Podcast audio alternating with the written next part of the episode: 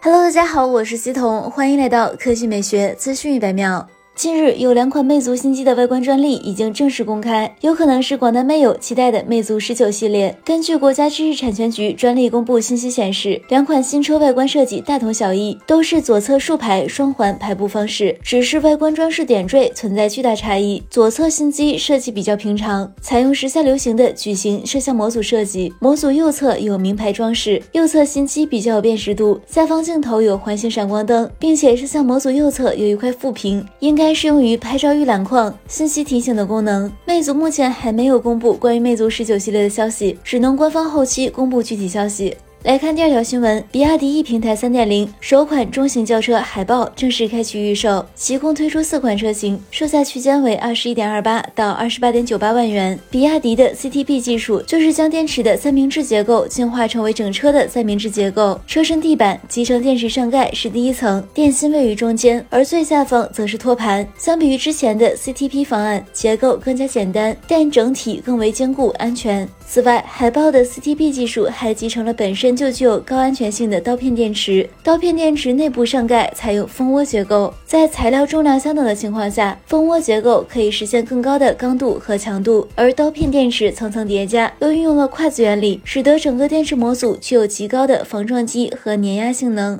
为了证明刀片电池的高安全性，其现场还叫来了一台装载货物后总重达到五十吨的重卡，对刀片进行了碾压。可以看到，整个刀片电池模组没有发生什么变形，其内部电压一直非常稳定，当然更不存在起火的现象。而工作人员还将电池模组装上车，结果依旧可以正常使用。好了，以上就是本期科技美学资讯百秒的全部内容，我们明天再见。